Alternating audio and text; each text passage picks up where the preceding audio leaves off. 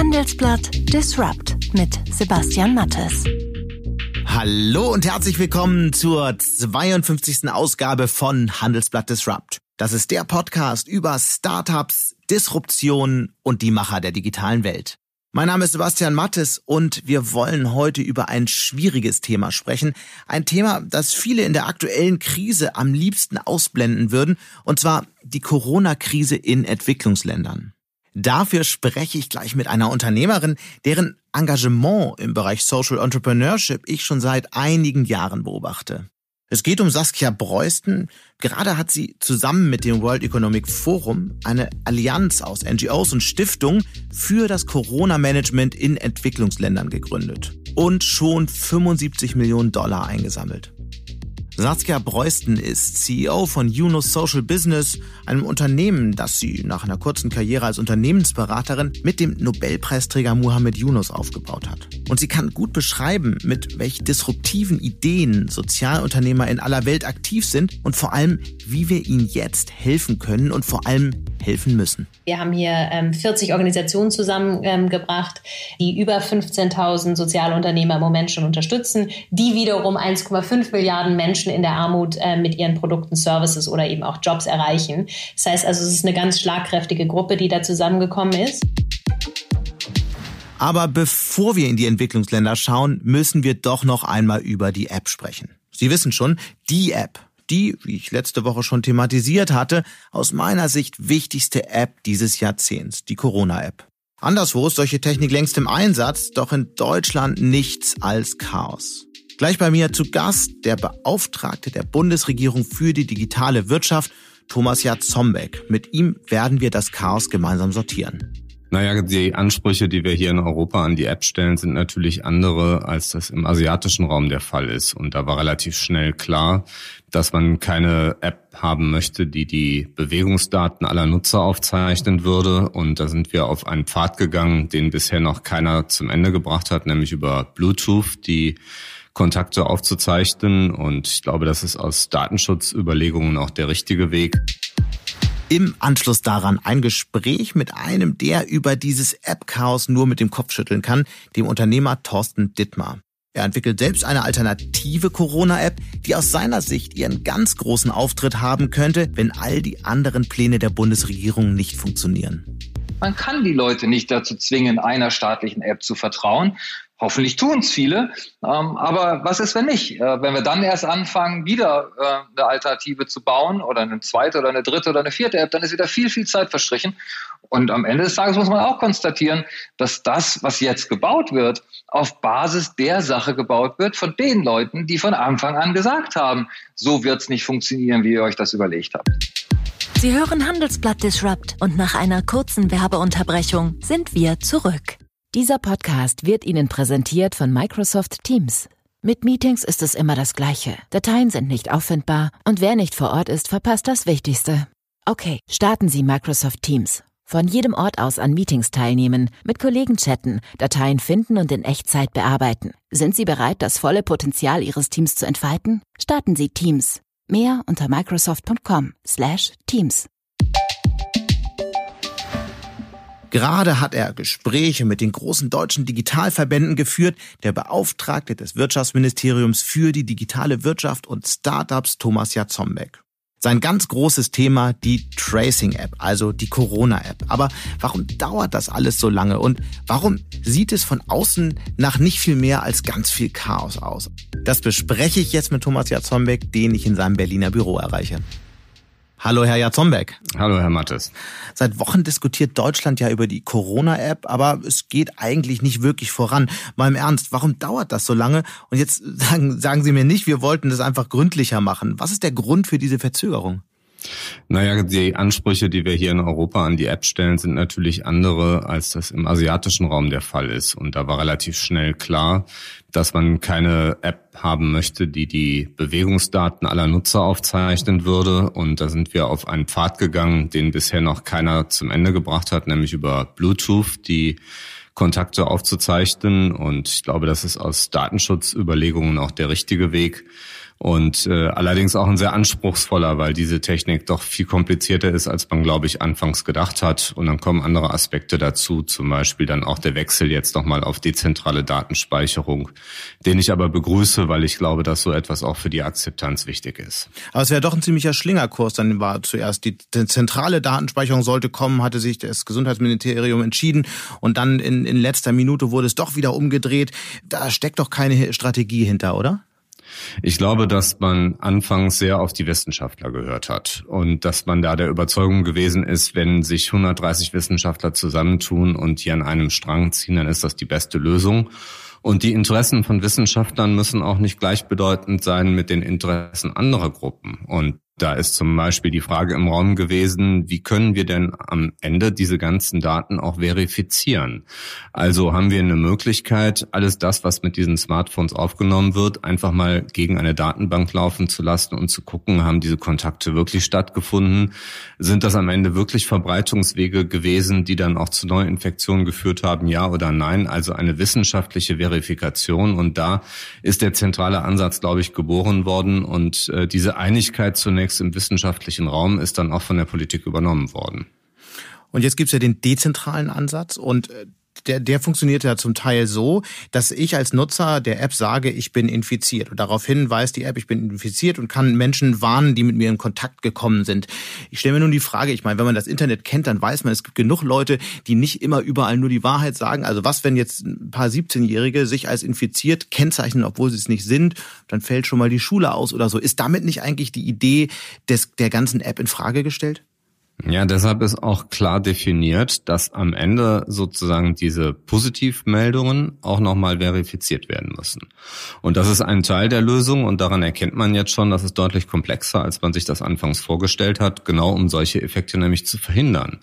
Und da brauchen wir ja gar nicht unbedingt jetzt noch von einzelnen Schülern zu reden, weil denkbar wäre ja sogar, dass man sowas über automatisierte Skripts laufen lässt und damit großflächig so ein System komplett lahmlegt oder ad absurdum mhm. führt. Und äh, ich denke, wenn man hier mit Blockchain-Technik arbeitet, hat man ein, einen guten Weg und die Testergebnisse müssen in der Tat dann auch von öffentlichen Stellen verifiziert Aber sein. Aber in einem Satz für Laien, wie soll das funktionieren, das Verifizieren? Das Verifizieren heißt, dass derjenige, der den Test ausgegeben hat, am Ende ähm, in so einer Art Zwei-Faktor-Authentifizierung ebenfalls bestätigt, ja, hier ist ein positives Testergebnis. Äh, und damit ist dann auch sichergestellt, dass da kein Unsinn gemacht wird. Aber wer ist das, das Gesundheitsamt oder wer gibt dann sowas aus?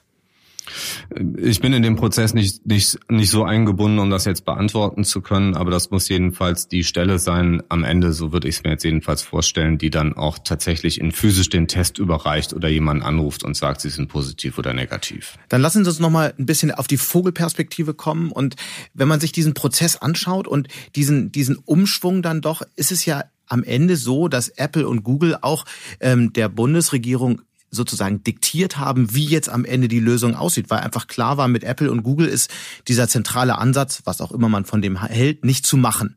Ähm, zeigt das nicht eigentlich auch, wie mächtig Apple und Google sind in diesem ganzen Prozess?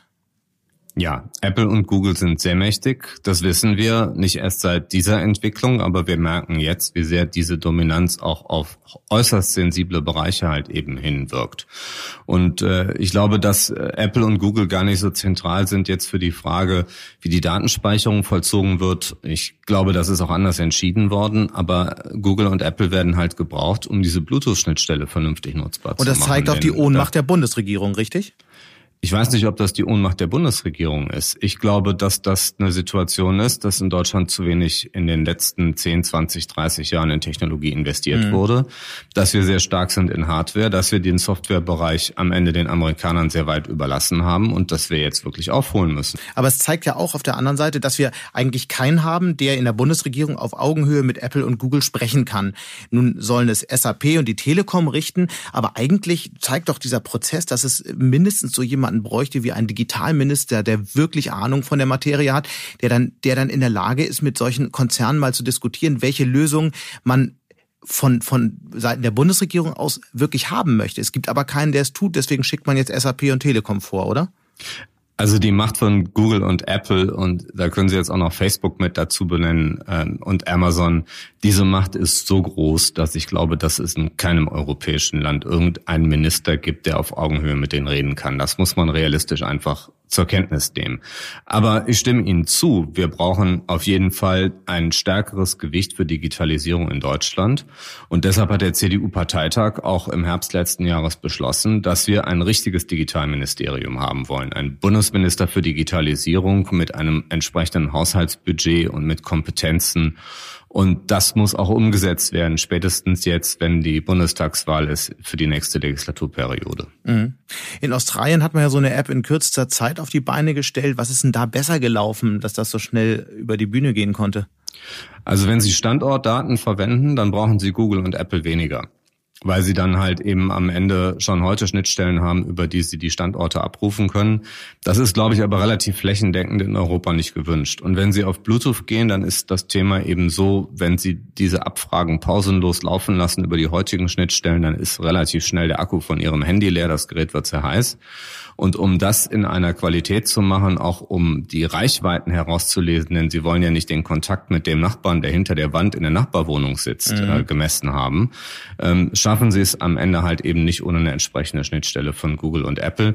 Die dominieren die Betriebssysteme und ich glaube, es ist aber jetzt auch nicht realistisch zu sagen, wir bauen jetzt nochmal schnell ein deutsches oder europäisches Handybetriebssystem. Mhm. Klar nicht, aber glauben Sie ernsthaft, dass äh, SAP und Telekom, die ja bisher nicht so einen wahnsinnig großen Track Record haben, jetzt eine super App hinkriegen? Das ist ein berechtigter Punkt. SAP ist sehr erfolgreich, aber im Geschäftskundenumfeld. Und äh, das Gute ist, dass zeitgleich ein Konsortium von Startup-Gründern sich dran gesetzt hat und hat eine, eine App gebaut, ein Frontend sozusagen für das Ganze. Und äh, das sind der Julian äh, Teike von WeFox, der Ramin Niromand von Finlib und einige andere, die da mitmachen. Und das Schöne daran ist, dass wir ein Meeting hatten, äh, wo dann einer der beiden gesagt hat, ich möchte, dass die Nutzer unsere App lieben. Und das fand ich einen tollen Ausspruch, weil der, glaube ich, genau das Problem fokussiert, was wir bei vielen E-Government-Anwendungen der öffentlichen Hand haben, dass sie viel zu kompliziert sind. Und ich meine, diese App zu lieben, das sollte auch ein Role Model sein für andere E-Government-Anwendungen des Staates wird spannend, ob es äh, möglich sein wird, in Deutschland eine App herzustellen, die die Menschen wirklich lieben werden. Eine App, die quasi vom Start kommt. Das wird sich dann zeigen. Ähm, es gibt ja nun schon eine andere App, und zwar die RKI-Datenspende-App. Ähm, bei der App wurden erhebliche Sicherheitsmängel aufgedeckt. Äh, wie können wir denn sicher sein, dass es jetzt bei der nächsten App, bei der entscheidenden App besser läuft? Ja, die Kommunikation mit diesen beiden Apps ist sicherlich quergelaufen. Das kann man klar sagen. Ich finde aber die Idee vom RKI schon gut. Die sind auch hier zu einem Startup gegangen und haben eine bestehende Lösung eingekauft, indem sie gesagt haben, für diejenigen, die wirklich Daten teilen wollen, zum Beispiel aus ihren Smartwatches, mhm. äh, Wearables, die können das mit dieser App machen und vielleicht kann man ja bei Menschen, die infiziert sind, bevor sie die klassischen Symptome haben, schon feststellen, dass die erhöhte Temperatur haben oder sich nachts mehr wälzen oder was auch immer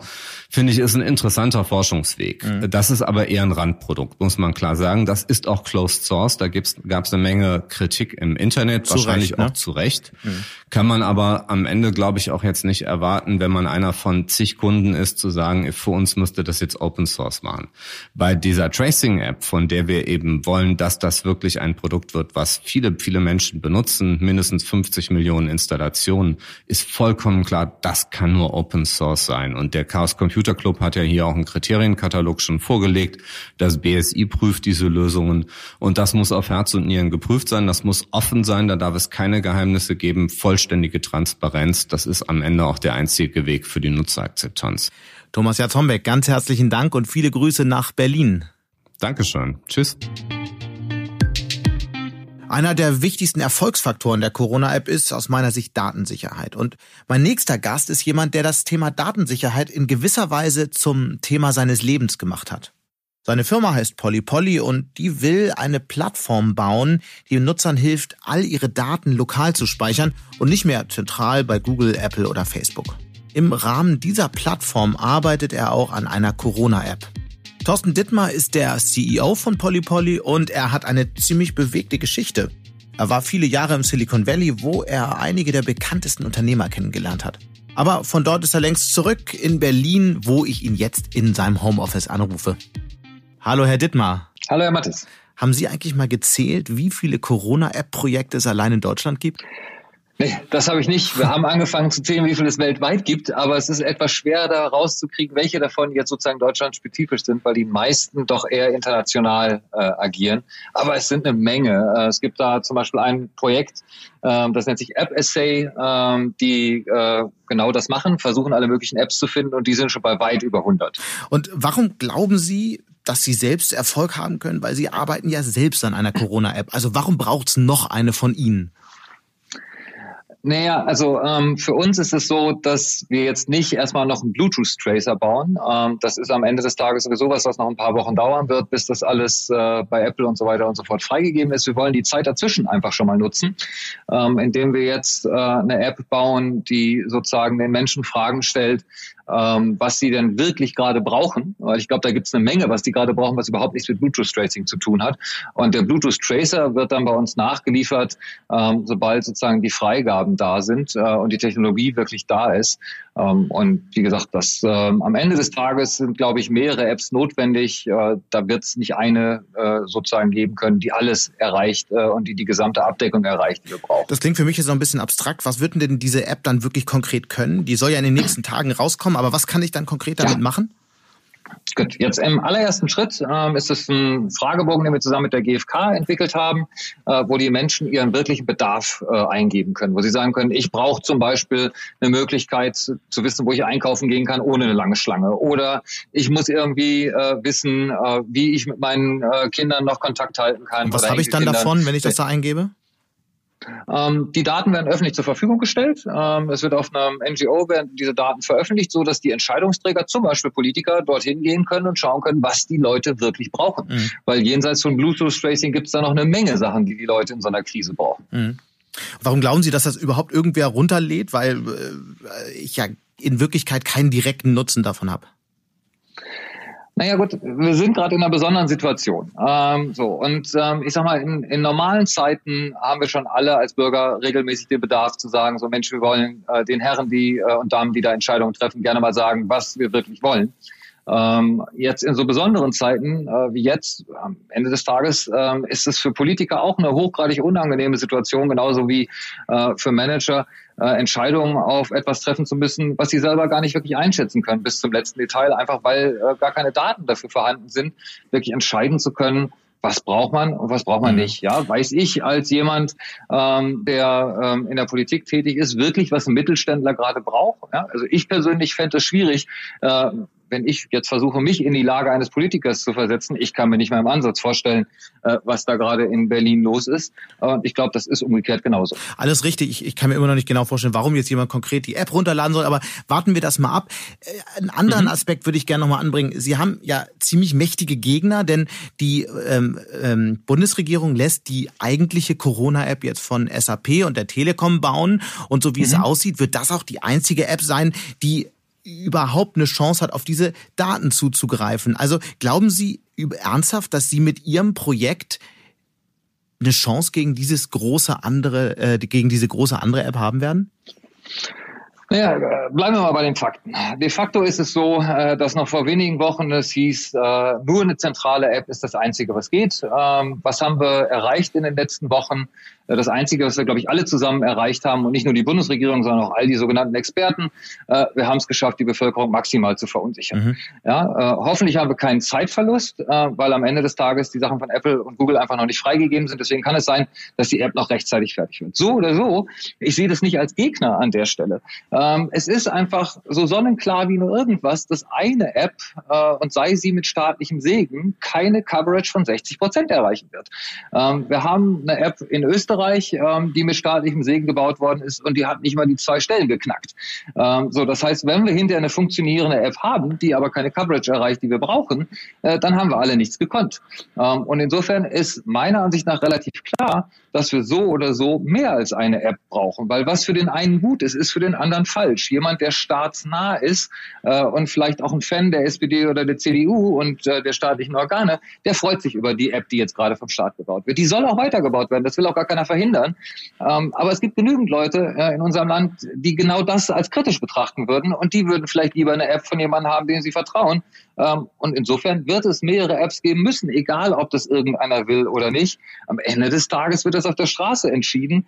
Ähm, wer installiert denn die Apps? Ja, also am Ende des Tages kann äh, niemand aus der Regierung erzwingen, ähm, diese Apps zu installieren, selbst wenn sie es versuchen würden. Äh, Apple hat jetzt schon äh, veröffentlicht, wie ich mit wenigen Klicks die gesamte App deinstallieren kann, selbst wenn einer versuchen würde, als Staat zu erzwingen, dass die App installiert wird. Aber es gibt ja das bisher, es, aber es gibt mhm. ja bisher kein Anzeichen dafür, dass es mehrere Apps am Ende geben wird. Bisher sieht es eher so aus, als ob eigentlich nur eine zugelassen wird. Warum machen Sie ja, trotzdem stimmt. weiter? So sieht es im Moment aus. Genau, genau so sah es vor einigen Wochen aus, ähm, dass es eine zentrale Lösung geben wird. So und auch schon zu dem Zeitpunkt sind Leute wie wir, aber auch diverse andere Sturm dagegen gelaufen, haben gesagt, so das wird nichts. Ja, die zentrale App musste scheitern. Das war vom ersten Tag an klar, äh, weil ansonsten hätten wir einen Server in den USA stehen haben. Ja, wenn man zentral mal einmal zu Ende denkt und ganz klar weiß, wer die äh, Infrastruktur baut, dann hätten wir einen weltweiten Server in den USA stehen gehabt. Ja, und wir haben dasselbe Problem gerade in Frankreich, in UK. Ich glaube, das ist ein Reflex, der nach Kontrolle äh, ruft, ähm, aber am Ende des Tages die Mechanismen äh, unterschätzt, die einfach da sind. Man kann die Leute nicht dazu zwingen, einer staatlichen App zu vertrauen. Hoffentlich tun es viele. Ähm, aber was ist, wenn nicht? Äh, wenn wir dann erst anfangen, wieder äh, eine Alternative zu bauen oder eine zweite oder eine dritte oder eine vierte App, dann ist wieder viel, viel Zeit verstrichen. Und am Ende des Tages muss man auch konstatieren, dass das, was jetzt gebaut wird, auf Basis der Sache gebaut wird von den Leuten, die von Anfang an gesagt haben, so wird es nicht funktionieren, wie ihr euch das überlegt habt. Was lernt man denn aus dieser ganzen App-Diskussion über die, naja, sagen wir, die digitalen Fähigkeiten Deutschlands? Tja, das ist wirklich ein bisschen ein Trauerspiel. Also ähm, am Ende des Tages, wir haben unglaublich viele schlaue Köpfe ähm, in Deutschland. Auch was die Digitalisierung angeht, auch was das Programmieren angeht, das ist völlig außer Frage. Aber wenn man sich zum Beispiel anhört, so Sätze wie, naja, wir brauchen große Player, damit die auf Augenhöhe mit Apple und Google reden. Am Ende des Tages, Apple und Google hat überhaupt kein Problem damit, auf Augenhöhe mit Startups zu reden. Ähm, ich glaube, es liegt nicht an fehlendem Know-how, ähm, sondern ähm, es liegt daran, dass wir als Staat als Ganzes, also jetzt nicht nur die Behörden, sondern wir als Gesamtgemeinschaft es immer noch nicht gewohnt sind, dass in der digitalen Welt Dinge einfach anders funktionieren, dass drei, vier Leute in einer kleinen Garage plötzlich die Welt verändern können und große Unternehmen, die regelmäßig zu diesen Startups pilgern. Ja, am Ende des Tages pilgert alles in Silicon Valley, um sich Startups anzugucken. Wenn die keine Rolle spielen würden, wenn die keine Ahnung haben, wenn die kein Gehör finden, warum gehen die die Leute dann dahin? Ja, also insofern, ich glaube, ähm, wir haben alles, was wir brauchen, aber wir müssen nur den Mut haben, Chancen zu ergreifen. Und das ist auch so ein bisschen das, ähm, was, was mir jetzt gerade in der Diskussion fehlt. Das sagt sich ja immer so leicht, die Chancen in der Krise nutzen. Aber was heißt das eigentlich konkret? Was bedeutet das ähm, konkret für die Wirtschaft, für die Unternehmen, für die Startups? Okay, machen wir ein ganz konkretes Beispiel. Ähm, Im Moment ist es so, dass an den amerikanischen Börsen Datenka europäisches Datenkapital in unermesslichen Mengen gehandelt wird. So, das heißt sogenanntes Locked-in-Data-Daten, die also sozusagen nur bei Facebook und Co. liegen. Mhm. So, wenn wir jetzt zum Beispiel, wir bieten bei uns eine Technologie an, mit denen man diese Daten sozusagen lokal auf seinem Endgerät speichern kann. Dadurch wandelt sich Locked-in-Data in Locked-out-Data. Das heißt, am Ende des Tages, ich habe plötzlich die Hoheit über meine Daten zurück und kann dann selbst entscheiden, was ich mit diesen Daten tue. Ob ich die zum Beispiel lieber einer Otto.de zur Verfügung stelle oder einer Amazon.de oder ob ich sie lieber ganz behalte und stattdessen sozusagen die Algorithmen zu mir hole. Ähm, dadurch wird einfach massiv Kapital aus dem Datenkapital aus dem amerikanischen Markt zurück in den europäischen Markt überführt.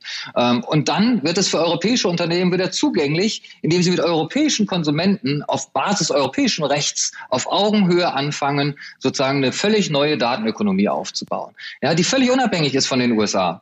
Na, dann sind wir gespannt, wie das weitergeht. Wir werden es auf jeden Fall verfolgen. Ganz herzlichen Dank für diese Informationen.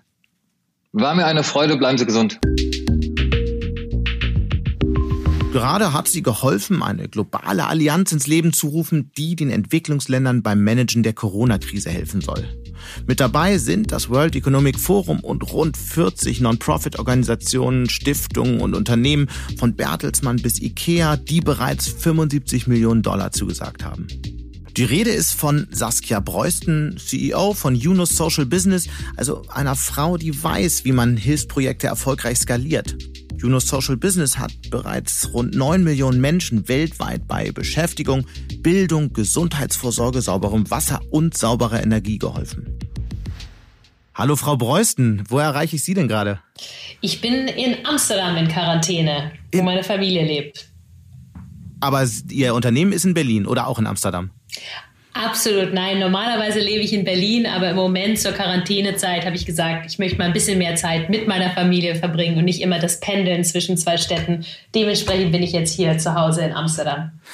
Sie haben ja mit äh, Muhammad Yunus, dem Mann, der für die Idee von Mikrokrediten den Friedensnobelpreis erhalten hat, Yunus Social Business gegründet. Das ist ein Unternehmen, das Sozialunternehmen in der ganzen Welt hilft.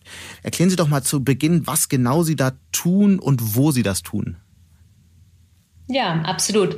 Ähm, ja, im Prinzip bei Juno Social Business ähm, finanzieren wir Sozialunternehmen in Entwicklungsländern, die sich dort mit den Themen der Armut befassen. Das heißt, eine Firma, die zum Beispiel in Uganda Wasser produziert äh, und so äh, Schulen damit versorgt, oder eine Firma, die in Kenia Bälle produziert ähm, und dabei ähm, ganz viele Leute, die behindert sind etc. Ähm, einstellt. Mhm. Das sind zum Beispiel Social Businesses, die wir finanzieren und unterstützen bei Unis Social Business. Wo, wo kommt das Geld her? Ähm, Im Prinzip äh, Impact-Investoren, ähm, ähm, Individuen, die äh, durch Business einen sozialen Impact haben möchten, ähm, aber auch Entwicklungszusammenarbeitsorganisationen wie zum Beispiel die GEZ ähm, oder die amerikanische USAID finanzieren mhm. diese Arten von Investitionen. Mit was für einem Budget muss man da, kann man da rechnen pro Jahr? Wir investieren jedes Jahr so fünf, sechs Millionen ähm, in Social Businesses. Mhm. Diese Woche haben Sie ja mit dem World Economic Forum eine globale Allianz von 40 Organisationen und Unternehmen ins Leben gerufen, die Sozialunternehmen jetzt in der Corona-Krise helfen wollen. Dabei sind, wenn ich es richtig gelesen habe, schon 75 Millionen Dollar zusammengekommen. Was haben Sie jetzt damit genau vor? Ja, absolut. Ähm, was mir einfach über die letzten Wochen klar geworden ist, ähm, als Corona uns natürlich in Europa und in den USA stark betroffen hat, ist einfach, dass das, was wir hier erleben ähm, in Entwicklungsländern, ähm, vielfach schlimmer sein wird.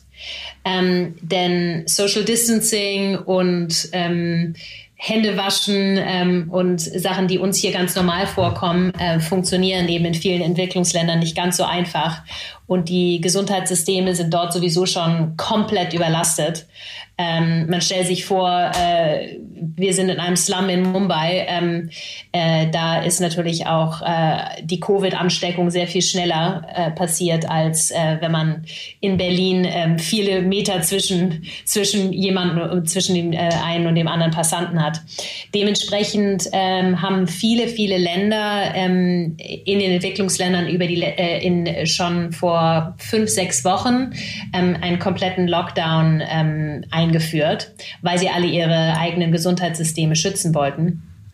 Und ähm, das hat dazu geführt, dass viele Geschäfte inzwischen ähm, bankrott sind. Das ist einfach die Realität. Mhm. Und genau dieses Thema versuchen wir durch die ähm, Allianz für Social Entrepreneure, die wir gemeinsam mit dem World Economic Forum ähm, jetzt gegründet haben, ähm, anzugehen.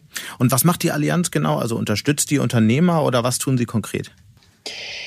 Ähm, die Allianz ähm, unterstützt ähm, in der ganzen Welt äh, Sozialunternehmer. Mhm. Ähm, wir haben hier 40 ähm, Menschen, äh, 40 Organisationen zusammengebracht, ähm, die über 15.000 Sozialunternehmer im Moment schon unterstützen, die wiederum 1,5 Milliarden Menschen in der Armut äh, mit ihren Produkten, Services oder eben auch Jobs erreichen. Das heißt also, es ist eine ganz schlagkräftige Gruppe, die da zusammengekommen ist. Und wir wollen einerseits natürlich die Finanzierung zur Verfügung stellen und zusätzlich finanzielle Mittel einwerben, um um die Social Entrepreneure durch diese Finanz finanzielle Krise durchzubringen. Mhm. Ähm, wollen natürlich auch ähm, weitere zusätzliche Non-Financial ähm, Unterstützung geben, wie zum Beispiel ähm, ja, Hilfe dabei, dass ihre Geschäftsmodelle jetzt an die neue Situation anpassen. Und natürlich drittens wollen wir auch ähm, ähm, Lobbyarbeit machen und mit Regierungen sprechen und dafür sorgen, dass die eben diese Finanzierung auch zur Verfügung stellen. Das sind im Prinzip mhm. die drei Ziele dieser Allianz. Man sieht ja derzeit viele Zahlen und liest viele Meldungen über die Situation Situation der Entwicklungsländer in Zeiten von Corona. Aber das bleibt für mich immer so ein bisschen abstrakt. Also wie ist die Lage dort wirklich? Sie sind ja sehr gut vernetzt. Erklären Sie doch mal, ähm, wie sieht's da aus? Was passiert da? Welche Geschichten müssen wir kennen, um das Ausmaß der Probleme zu verstehen? Ja.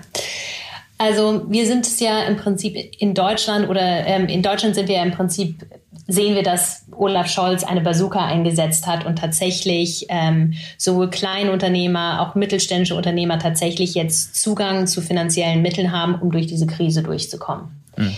In Entwicklungsländern gibt es diese Arten von finanziellen Mitteln nicht. Ähm, und oder sie erreichen ähm, wirklich die Ärmsten nicht. Das heißt also, wenn ähm, die Krise jetzt in einem Land wie Uganda ankommt, ähm, verlieren Menschen ihre ähm, Einkommen und landen dadurch sozusagen noch viel stärker in der Armut. Also um ein konkretes Beispiel zu nennen. Wir haben eine Firma, äh, die heißt Tugende äh, in Uganda, äh, die beschäftigt 23.000 ähm, kleine Motortaxifahrer. Mhm. Uganda hat vor vier Wochen ähm, die sozusagen die öffentliche Verkehrsmittel ähm, nicht äh, verboten. Das heißt, von einem Tag zum anderen können diese 23.000 Taxifahrer nicht mehr Motortaxi fahren und verlieren dadurch ihr Einkommen, weil die alle nicht festangestellt sind, sondern sind alles wie so kleine Überfahrer in dem Sinne. Mhm. Die verlieren alle ihr Einkommen. Das heißt also, ähm, die können plötzlich nicht mehr Essen einkaufen, die können plötzlich nicht mehr ihre Miete bezahlen, falls sie falls sie kein eigenes Einkommen haben. Die können plötzlich ihre Kinder nicht mehr in die Schule schicken. Das ist einfach die Realität. Es gibt sowas wie Hartz IV, in Entwicklungsländern gibt es einfach nicht. Das heißt, es gibt einfach kein soziales Sicherungsnetz und die Leute enden wirklich im Endeffekt auf der Straße. Das ist die Realität. Wird denn die Corona-Krise in Entwicklungsländern noch viel dramatischere Auswirkungen haben, weil es ja in vielen Ländern völlig unrealistisch ist, irgendwelche Abstandsregeln einzurichten und erstens das und zweitens halt sehr, sehr viele Menschen äh, natürlich gar keine feste Beschäftigung haben. Das sind Tagelöhner und wenn es halt einen Ausgangsstopp gibt, genau. wie in Indien jetzt gerade, hat von heute auf morgen keiner mehr einen Job. Das heißt das, dass es die Entwicklungsländer, wenn dann die Corona-Krise dort richtig ankommt, viel, viel stärker treffen wird? Absolut. Für mich gibt es eigentlich zwei Krisen. Es gibt einerseits die Gesundheitskrise und dann gibt es die ökonomische Krise, die daraus folgt. Mhm. Und was wir ähm, im Moment sehen, ist, dass in vielen der Entwicklungsländer die Gesundheitskrise noch nicht so stark ähm, äh, am äh, stark ähm, äh, am im, im Prinzip am Laufen ist äh, wie in äh, USA oder in Europa aber die ökonomische Krise schon vollkommen angekommen ist. Ähm, die Regierung, ich sage das jetzt mal ganz pauschal, weil es einfach in vielen der Länder, in denen wir zumindest arbeiten, so ist, die Regierungen haben ähm, schlauerweise die Entscheidung getroffen, ähm, dass sie ähm, einen Lockdown relativ frühzeitig eingeführt haben, um die Covid-Zahlen niedrig zu halten. Aber das hat natürlich jetzt auch dazu geführt, dass viele Firmen inzwischen schon ähm, bankrott sind. Ähm, zum Beispiel, um unser Portfolio anzuschauen. Wir haben ein Portfolio von über 30 Firmen ähm, auf fünf, sechs Länder verteilt, also Indien, ähm, Ostafrika, ähm, Brasilien, Kenia. Wir sehen, dass über 50 Prozent unserer Portfoliofirmen im letzten Monat ähm, einen Umsatzeinbruch von zwischen 50 und 100 Prozent hatten. Mhm. Und was folgt daraus? Leute werden natürlich ihre Mitarbeiter ähm, rauswerfen, äh, werden zusammenschrumpfen. Ähm, manche Firmen werden es überstehen und andere werden auch wirklich ähm, komplett ähm, äh, pleite gehen. Das, das sind die Realitäten. Ähm, insofern ähm, es gibt dann auch keine Rettungspakete la Olaf Scholz. Äh, das heißt mit anderen Worten, ja, äh, diese Krise wird Entwicklungsländer noch so viel stärker treffen ähm, als uns ähm, in Europa. Und ähm, ich sehe, dass das auch nochmal eine ganz andere Dimension hat ähm, als die 2008-Krise, äh, weil das eine globale Krise ist tatsächlich. Ich habe von Ihnen einen Beitrag gelesen, in dem Sie einen Rettungsschirm für die Rettenden fordern. Aber die 75 Millionen, die Sie jetzt eingesammelt haben, das kann ja kaum der Rettungsschirm sein, weil das ist ja nun wirklich eine verhältnismäßig kleine Summe gemessen an der Dimension des Problems, oder? Na, absolut. Das ist ein Startpunkt. Ich meine, irgendwo muss man anfangen. Ähm, das sind die Gelder, die jetzt in den letzten paar Wochen zusammengekommen sind. Wie viel wollen Sie denn zusammenkriegen? so viel wie möglich. Ähm, aber es geht jetzt nicht darum, ähm, im Prinzip alles durch äh, individuelle Philanthropie zu lösen, sondern ähm, äh, da, und äh, da spreche ich, glaube ich, aus dem Herzen von vielen, wir müssen dafür sorgen, dass in dem Fall auch natürlich die Entwicklungszusammenarbeit, die lokalen Regierungen in Entwicklungsländern, äh, selber eine Finanzierung da auf die Beine stellen können, weil sonst ähm, ja, ist es einfach nicht genug. Ich meine, die 75, 75 Millionen ist ein schöner Startpunkt und das kann jetzt ähm, in der sehr kurzen Zeit, die wir haben, über die nächsten paar Monate tatsächlich einige Firmen kurzfristig retten. Aber langfristig brauchen wir systemische Lösungen, da müssen die Regierungen auch ran. Interessiert das überhaupt jemanden in den äh, Regierungen? Weil äh, in Wirklichkeit, gerade im Westen, ähm, haben die Leute ja ganz andere Sachen zu tun. Jeder muss im Moment darauf achten, dass ihm selbst die Bude nicht um die Ohren fliegt. Klar, das ist natürlich genau das Problem, dass äh, jeder natürlich im Moment mit sich selbst beschäftigt ist ähm, und genau deswegen ist es trotzdem wichtig, jetzt auch auf Entwicklungs- und Schwellenländer zu gucken. Ähm, ich meine, selbst einfach aus eigenem Interesse. Ich meine, Europa hat es über die letzten vielen Jahre gesehen, wie die Flüchtlingskrise natürlich Menschen, die in schwierigen finanziellen Situationen waren, nach Europa getrieben haben. Das sehe ich ähm, als ganz klare neue Realität auch vor mir, wenn ich über die nächsten zehn Jahre äh, nachdenke. Ähm, ich bin mir relativ sicher, dass, äh, dass die Probleme, die wir über die Flüchtlingskrise bereits an unserem eigenen Leib in Europa gefühlt haben, sich noch viel stärker ähm, entwickeln werden. Und genau daran zu arbeiten, ist ja jetzt Ihr Kerngeschäft. Dabei waren Sie ja zunächst in Ihren Anfangszeiten eigentlich auf einem ganz anderen Weg unterwegs. Sie waren wenn ich das richtig gelesen habe, Jahrgangsbeste in der Schule, haben dann an der European Business School studiert und wurden dann Beraterin bei der Unternehmensberatung BCG. Das ist ja so ein Leben mit Rollkoffer und Flughafen, äh, Flughafen-Lounges. Was war der Moment, in dem Sie wussten, so will ich nicht weitermachen? Äh, ja, ich war ein ganz schlimmer Streber, wie man gerade hört. Äh, furchtbar. Ähm, ich glaube, der Moment war für mich, ich war ähm, zu dem Zeitpunkt, ich glaube so 2007 war ich ähm, in New York, ähm, also sozusagen in der Hauptstadt des Kapitalismus und habe dann auch noch äh, in der Beratung ähm, Konsumgüterhersteller beraten und habe mich zu dem Zeitpunkt eigentlich gefragt, warum verbringe ich meinen ganzen Tag da, äh, ähm, dabei, einfach nur für andere Leute noch mehr Geld zu machen. Ähm, und da kam für mich ganz eindeutig schon die Sinnfrage auf. Ähm, ich glaube, ich glaube, das ist ja sozusagen für unsere Generation Y oder die Millennials äh, sowieso etwas, was, was häufiger passiert. Und zu dem Zeitpunkt habe ich dann angefangen, äh, meinen Saskia Future File zu entwickeln und habe alle Namen und alle Kontakte, die ich irgendwie hatte, aufgeschrieben und habe gesagt, mit euch muss ich sprechen. Ich habe wirklich, ich weiß nicht, wie viele Interviews geführt äh, ähm, mit Menschen, die mir Ratschläge gegeben haben. Und in diesem ganzen Kontext bin ich dann nach London gezogen, habe hab da an der ähm, LSE, also an der London School of Economics, noch meinen Master gemacht. Und dort wiederum hatte ich dann meinen Aha-Moment. Und zwar habe ich dort dann Mohammed Yunus sprechen gehört. Der hat da einfach eine Rede gehalten vor Studenten. Und ich bin dann einfach da nach der Rede zu ihm hingerannt, habe mich durch die ganzen Mengen durchgequetscht ähm, und habe gesagt, du bist so cool, ähm, was du da machst mit Social Business will ich auch machen. Habe ihm meine Karte gegeben, ähm, habe ihm danach eine E-Mail geschrieben und er hat wahnsinnigerweise zurückgeantwortet und hat gesagt, komm nach Bangladesch.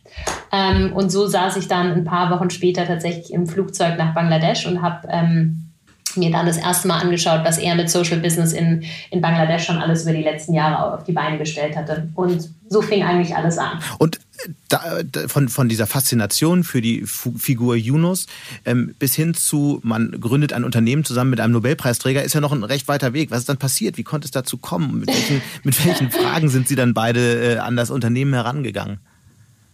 Ja, also ähm, A habe ich natürlich dann auch meine, meine alten Kontakte von BCG genutzt und versucht dann einige ähm, europäische Firmen dann auch nach Bangladesch zu bringen. Habe gesagt, hey, ähm, können wir nicht was zusammen mit dem Mohammed Yunus machen, der ist so toll. Ähm, und so haben wir damals tatsächlich ein paar Sachen getestet. Also zum Beispiel haben wir ein ähm, angefangen, ein Joint Venture mit der BASF zu gründen und haben äh, gemeinsam mit der BASF, äh, BASF ein äh, Moskitonetz Social Business in Bangladesch gegründet, wo wir dort beschichtete Mos Moskitonetze produziert haben und Wofür? verkauft haben. So, ähm, ähm, Moskitonetze helfen äh, im Prinzip gegen Mücken und ähm, ähm schon klar, aber äh, wofür beschichtet? Die Malaria äh, beschichtet, damit äh, die Mücken sozusagen sterben und ähm, dadurch eben noch viel effekt effektiver ah, okay. sind. Genau, die sind eben mit so einem äh, Pestizid, sind die im Prinzip mhm. ähm, imprägniert und äh, sind dadurch sehr viel effizienter und Malaria kann damit sehr gut bekämpft werden. Äh, das war so ein Beispiel, wie wir angefangen haben. Und ähm, so haben Yunus und ich uns dann einfach besser kennengelernt. Ähm, und äh, ja, und nach ein, einiger Zeit haben wir dann tatsächlich auch gesagt, so, äh, das, was Yunus in Bangladesch macht, ist fantastisch, aber können wir das nicht auch in andere Länder bringen? Und so entstand dann über Unwege dann tatsächlich auch Yunus Social Business. Sie haben das Modell von Uno Social Business mal so beschrieben, wir lösen das Problem oder die Probleme der Gesellschaft mit dem Handwerkszeug des Managers. Ist das so die Marktlücke, die Sie erkannt haben, dass eben auch ähm, viele Sozialunternehmer möglicherweise eben nicht so einen unternehmerischen oder unternehmensberaterischen Hintergrund haben? War das die Marktlücke? Ich glaube, ähm, die Marktlücke im Allgemeinen ist, dass äh, wir als Gesellschaft häufig denken, soziale Probleme werden von Regierungen oder von NGOs gelöst und Business kümmert sich darum, Geld zu verdienen. Mhm. Und die Marktlücke liegt dazwischen, da wo man wirtschaftliche Ansätze nutzen kann, um soziale Probleme zu lösen. Und das ist das, was wir im Prinzip äh, als Social Business Entrepreneure äh, lösen. Und bei Juno Social Business unterstützen wir Social Business Entrepreneure, erfolgreich zu sein. Mhm. Das ist im Prinzip die Marktlücke, die wir bedienen. Aber welche Handwerkszeuge, äh, Handwerkszeuge von Managern können denn die äh, Probleme der Gesellschaft am besten nutzen? Also wie funktioniert das genau, dieses Grundprinzip Ihres Unternehmens?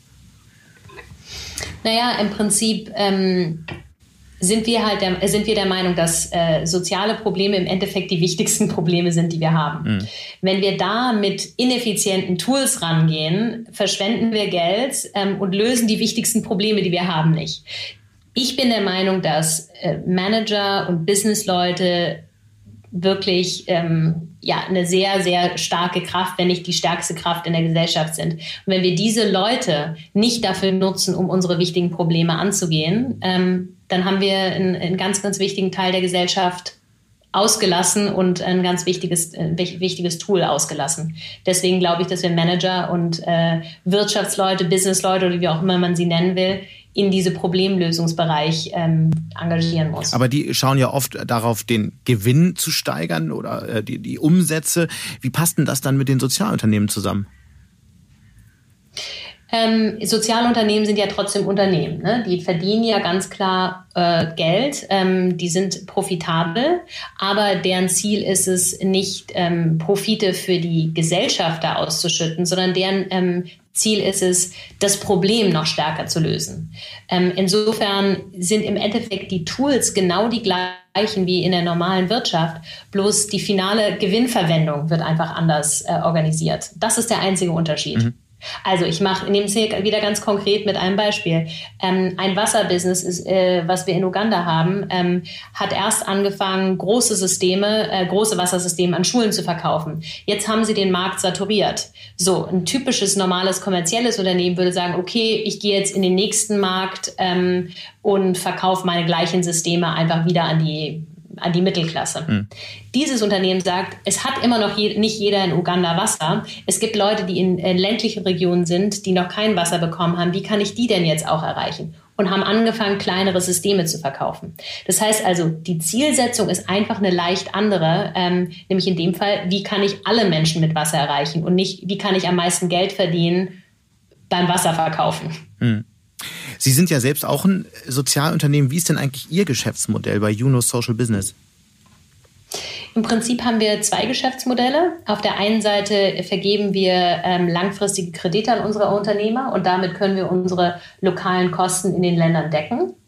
Und auf der anderen Seite ähm, ähm, bieten wir unsere Services auch an große Konzerne an. Das heißt, wir sagen den großen Konzernen, wir können dir mit dem Handwerkszeug von äh, den Sozialunternehmern helfen, ein besserer Konzern zu werden. Und dafür bekommen wir ganz normal Consulting-Fees und können mhm. damit unsere Kosten decken. Man hört ja auch immer wieder, dass die Digitalisierung eine sehr wichtige Rolle spielt bei der Entwicklung in, in ärmeren Ländern. Wie ist das in Ihrem Portfolio?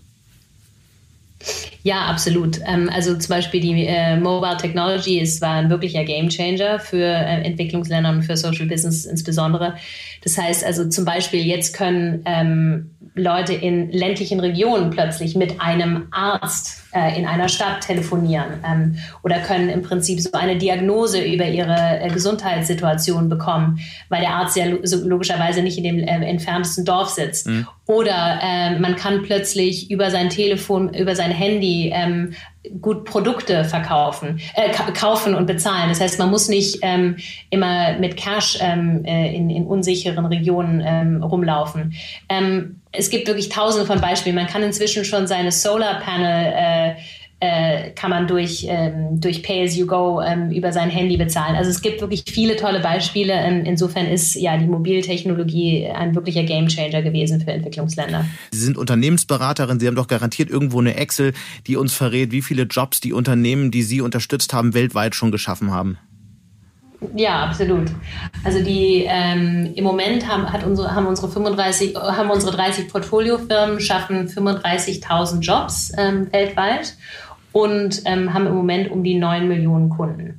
Mhm. denen sie im Prinzip aber wahrscheinlich aber auch Minijobs und so ne das sind ja keine toll bezahlten Volltags ja das, mhm. absolut das sind teilweise auch äh, Kleinstunternehmer ähm, absolut das sind jetzt keine äh, sind nicht alles Jobs mit äh, Pension ähm, ähm, Firmenhandy und ähm, äh, und keine Ahnung Firmenauto das sicher nicht aber das sind tatsächlich sind 35.000 Leute, die ähm, mit ihren Familien ähm, davon leben können und ja, eine Chance haben, sich aus der Armut zu, äh, zu befreien. Glauben Sie, dass die Corona-Krise das jetzt äh, in irgendeiner Form stoppen, unterbrechen äh, oder zurückdrehen wird?